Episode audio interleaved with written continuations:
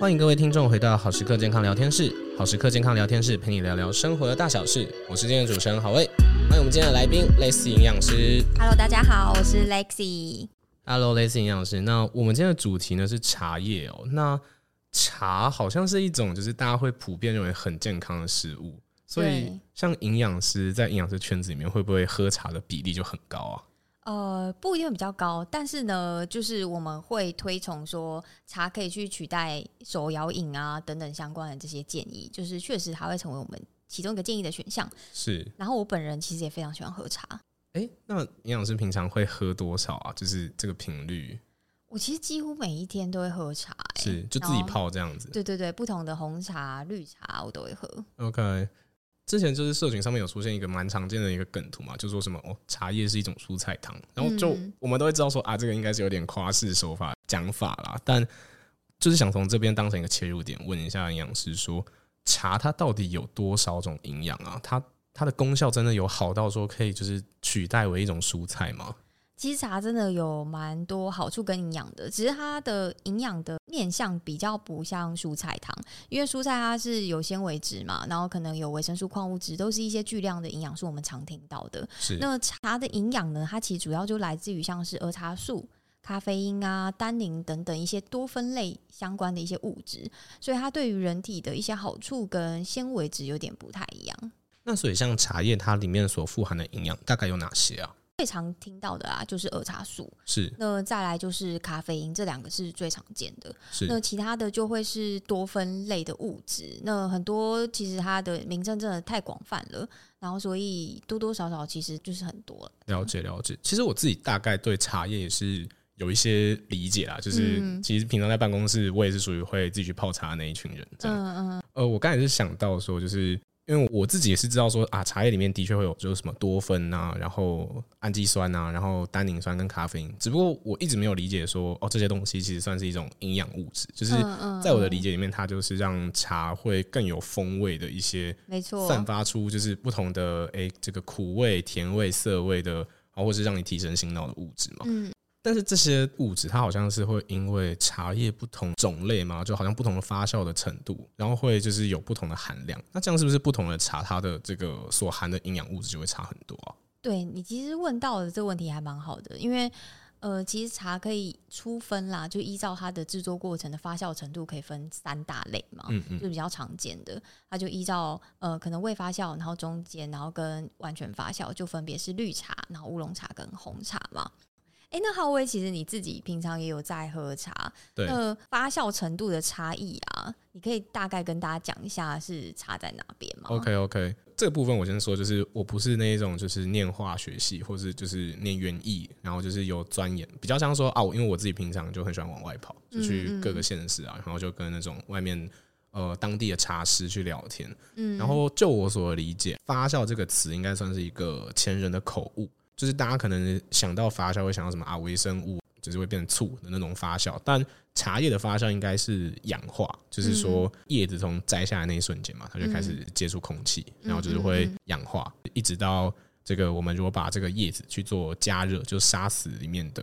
蛋白质嘛，就是酵素会没了，它就没有办法继续氧化。嗯，那所以这个过程就是它的长短以及那个剧烈的程度，就有没有去搅拌它什么，就会造成的这个氧化程度不一样啊。只是因为以前大家都叫它发酵，所以就慢慢形成茶叶的发酵。嗯对那、我的理解就是它是一个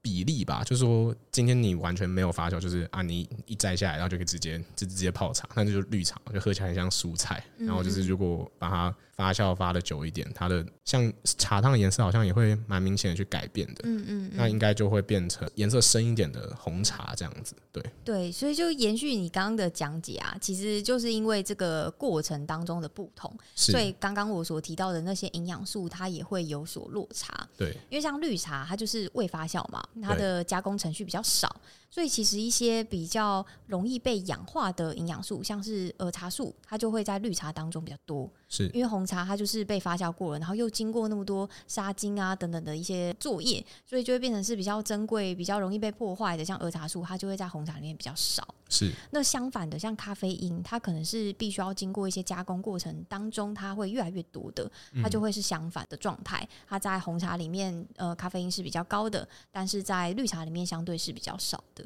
所以 OK，它确实是会跟我们的发酵程度有关。那你要说哪一个比较营养，哪一个比较不营养吗？它也没有，它其实就是三种茶的各式各样的一个特质跟优势不太一样。因为这个就可以大概就讲到，就是说每一个人对于营养成分的反应也不同嘛。那有一些人他其实呃喝咖啡因是会醒悸的，那是所以他对他来讲，那红茶就不一定是一个比较营养或健康的一个选项，他应该是要选绿茶。是这样子。那有些人他可能需要减肥，那咖啡因其实它的一个很大的好处就会是减肥这件事情。那他可能喝红茶或者是这个比较重发酵的茶类，对他来说就会比较好。是。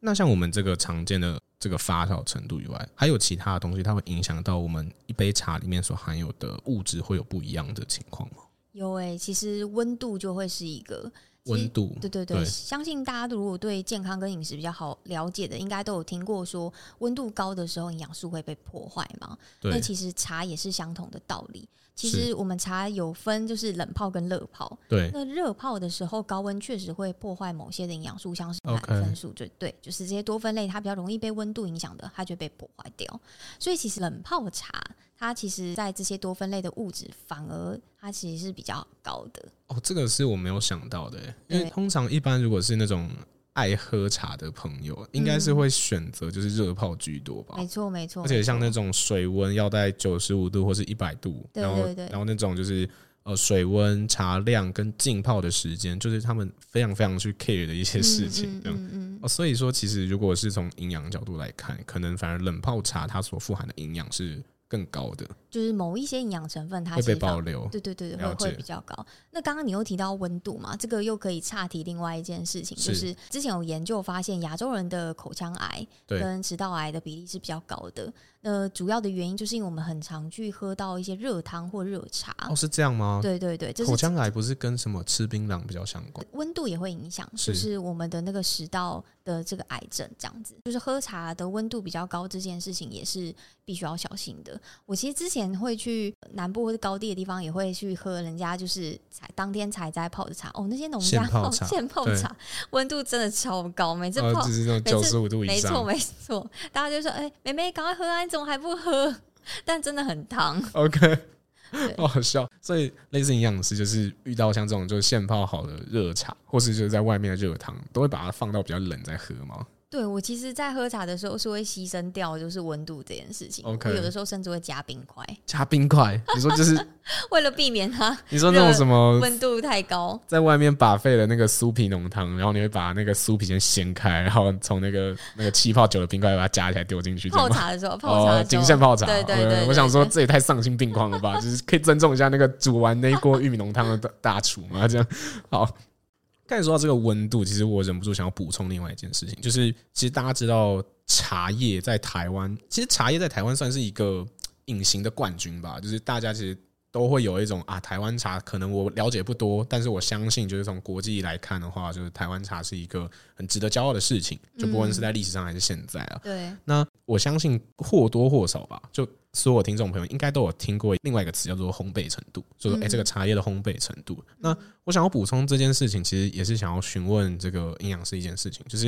因为烘焙的程度，我觉得我个人觉得它的概念就跟发酵又有点不一样，就有点像说我同样的一种茶，我可以做成不同的烘焙程度，就可能我都是呃同样的乌龙茶，可是我可以有不同的。这个烘焙程度，那它可能含水量就会不一样高。然后我之前是听说有一种讲法啦，就说如果你的肠胃比较不好的话，嗯，那你就不要喝绿茶，就是喝红茶，嗯，觉得这样对你的肠胃刺激比较小。然后如果你是比较怕睡不着的人，嗯，你就喝烘焙程度比较高的，因为它就是可以让那个单宁酸或是咖啡因就是消耗更嗯多，所以它刺激性就会更低。然后我想问说，哎、这个概念是正确的吗？其实它会伤胃啊，最主要是因为那个茶里面有单宁酸，是然后单宁酸它会刺激我们的胃酸分泌，所是以就会让我们的肠胃有不舒服的一个感受。所以，呃，这个状况呢，就会变成是你可以挑选一些茶多酚啊、单宁酸含量比较少的茶，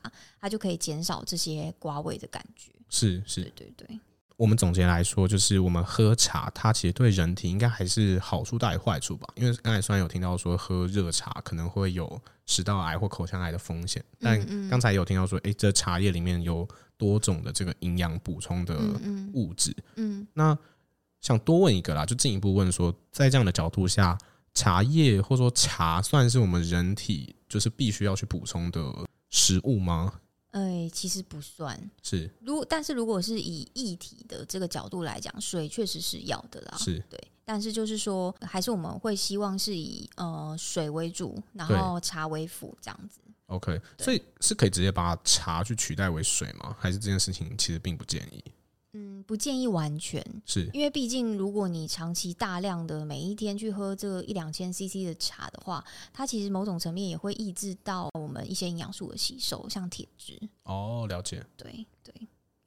那像喝茶的好处，就最开始有提到说，可能有一有一种讲法是喝茶可以延年益寿，那嗯这个嗯讲法是算正确吗？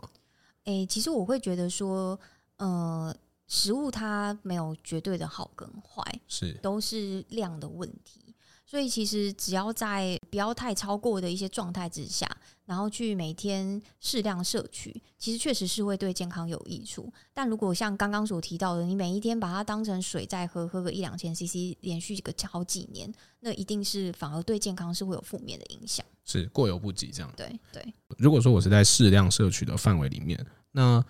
像是市售的手摇饮啊，会有一些无糖的红茶或无糖绿茶，然后便利商店应该也会有卖一些，就是可能会加一些天然的防腐剂的嗯嗯那种无糖红、嗯无糖绿。嗯、那这样子的茶，它跟我们一开始讨论的这种，可能是更偏向拿呃真正的茶叶去自己手冲手泡，它这样的营养会有差距吗？有可能会不太一样，但是因为毕竟市面上贩售的那种成品茶，它的那个加工的程序实在太多样化了。是那有多有少，那也有厉害的，也有不厉害的，所以并没有办法完全就一句话就打死跟你说，哦，它真的相比于我们自己泡出来的茶，一定比较好，还是一定比较坏？是，因为我相信都有，有些应该比较好，那有些应该比较坏。因为虽然就是某一些成分，它在萃取的过程当中，像我刚刚讲的，冷泡茶的儿茶酚胺会比较多，对可是现在目前可能有一些厂商，它因为萃取技术的关系，它也可以让热茶的儿茶酚胺是保留下来的。哦，了所以解这些技术上的差异会很难去一言盖之说哦，所以绝对比较好，绝对比较坏。是那我我会觉得就是说，诶，目前其实有一些成品茶啊、它反而有一些营养健康的认证了，保健食品的认证。所以如果你真的想要去获取特定的一些健康好处的话，可以往那些保健食品的一些认证选。那有些便利商店其实在特定的茶上面就已经有一些降血脂、降血糖的一些好处，你是就可以选那方面的一些产品，让你的健康变得比较好，这样子。了解。像市面上有那种什么油切绿茶，或者是对那种苦瓜茶，就是它会嗯标榜说、啊，这个是有一个特别的来源，或是有特别的功效。那那种算不算就从某种层面上，就是算是一种科技与狠活嘛？就是做到就是可能传统手泡茶没办法做到的事情。对，它有一些其实是这样，就是它厂商有一些特殊的萃取技术，然后所以它会让呃它的一些产品，然后比我们自己泡出来的特殊的一些营养物质还要高。是，谢谢类似营养师今天跟我们这样的分析哦。那其实茶叶这一个名词啊，应该算是在台湾大家心中就是一个生活的一部分吧。就虽然说可能不是所有人都会哦喜欢喝茶，但是就像台湾手摇饮真的是一个蓬勃发展的产业。嗯就应该很多学校或公司行号，其实或多或少都还是会一起想订个饮料啊，就是促进一下感情这样。嗯那